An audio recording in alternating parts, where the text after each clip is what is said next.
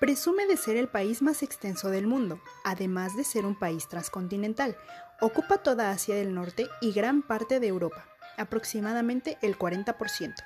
Tiene frontera con 14 países, Noruega, Finlandia, Estonia, Letonia, Bielorrusia, Lituania, Polonia, Ucrania, Georgia, Azerbaiyán, Kazajistán, República Popular de China, Mongolia y Corea del Norte. El invierno es largo, inicia en noviembre y termina en marzo. Se dice que el invierno ha sido un buen aliado militar de esta nación, por lo que se le ha llegado a llamar el general invierno, el general de nieve o el general de barro.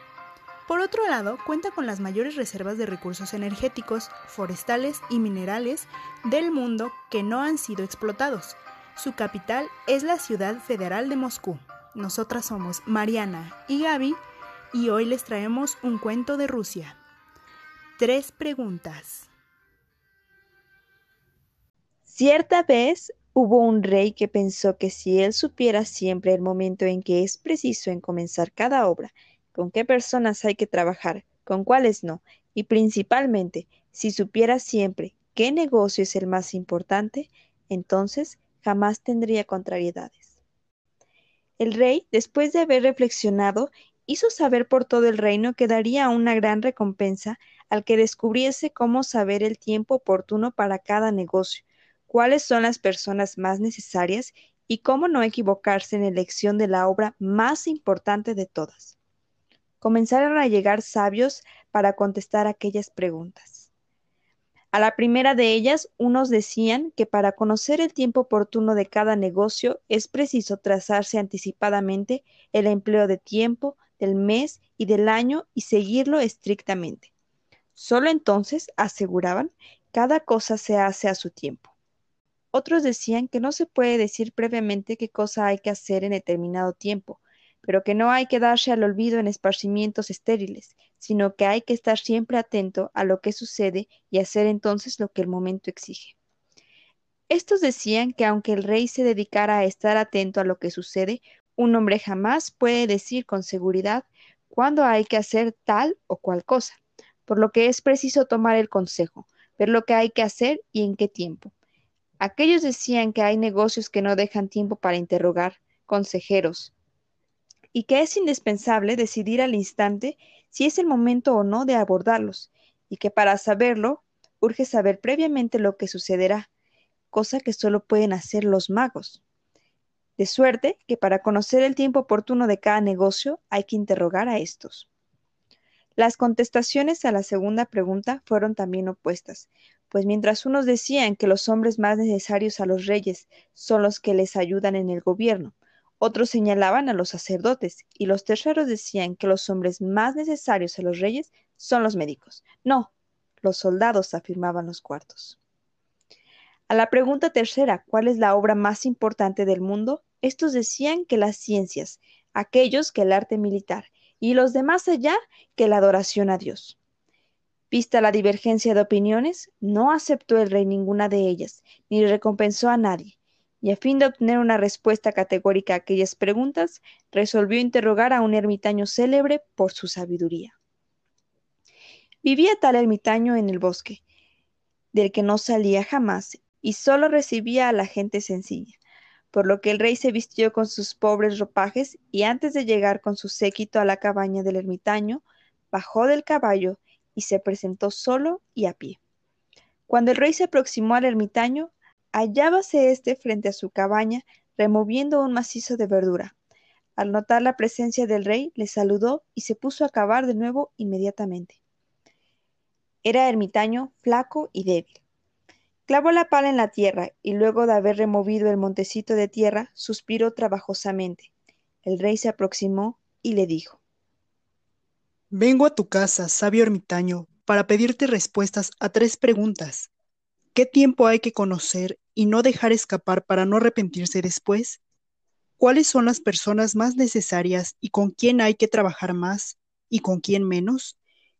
¿Cuáles son las obras más importantes y por consiguiente, cuál hay que hacer antes de todas las demás? Escuchó el ermitaño al rey y no contestó nada. Escupió en sus manos y se puso de nuevo a remover la tierra. Estás cansado, Dame la pala, trabajaré por ti. Gracias, contestó el ermitaño y dándole la pala se sentó en el suelo. Después de remover dos macizos se detuvo y repitió sus preguntas. Nada contestó el ermitaño, que se levantó, tendiendo las manos hacia la pala. Ahora descansa, yo trabajaré. Pero el rey no le dio la pala, sino que continuó cavando. Transcurrió una hora, después otra. Comenzaba a ponerse el sol tras los árboles. El rey, hundiendo la pala en tierra, dijo Hombre sabio, he venido a tu casa para buscar respuestas a mis preguntas. Si quieres contestarlo, dilo y me iré. Espera, ¿no ves a alguien corriendo que se dirige aquí? Mira, el rey volteó y vio que efectivamente corría del bosque un hombre barbudo que oprimía las manos contra su vientre. Por sobre ellas corría la sangre. Cuando el hombre barbudo llegó cerca del rey, cayó a tierra y sin moverse gimió débilmente. El rey, ayudado por el ermitaño, entrevió los ropajes de aquel hombre. Tenía en el vientre una herida que el rey lavó lo mejor que pudo con su pañuelo y una servilleta y que el ermitaño vendó, pero la sangre no dejaba de salir. El rey cambió varias veces la curación mojada por la sangre caliente y de nuevo lavó y vendó la herida. Cuando la sangre se contuvo, el herido recuperó el conocimiento y pidió de beber. El rey trajo agua fresca y le dio de beber. Entretanto, el sol se había puesto por completo y el tiempo estaba fresco, por lo que el rey, con ayuda del ermitaño, transportó al hombre barbudo a la cabaña y le colocó sobre el lecho. Allí cerró los ojos y el herido pareció dormirse. El rey se sentía tan fatigado con la caminata y el trabajo que sentado en el umbral se durmió también con un sueño tan profundo que durmió toda la corta noche de verano. Llegada la mañana se despertó y durante largo tiempo no pudo darse cuenta de dónde estaba ni quién era aquel hombre extraño y barbudo que acostado en el lecho le miraba fijamente con sus brillantes ojos.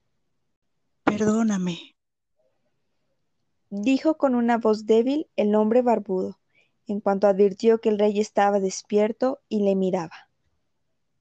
No te conozco y no tengo nada que perdonarte. No me conoces, pero yo sí te conozco. Soy tu enemigo aquel que juró vengarse de ti, porque tú eres mi hermano, y me arrebataste todos mis bienes. Como supe que vendrías solo a visitar al ermitaño, resolví matarte. Quería atacarte cuando regresaras, pero transcurrió el día entero sin que yo te viera.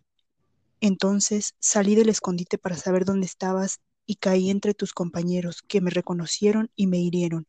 Escapé, pero herido, y hubiera muerto si no hubieras curado mi herida. Quería matarte y tú me salvaste la vida.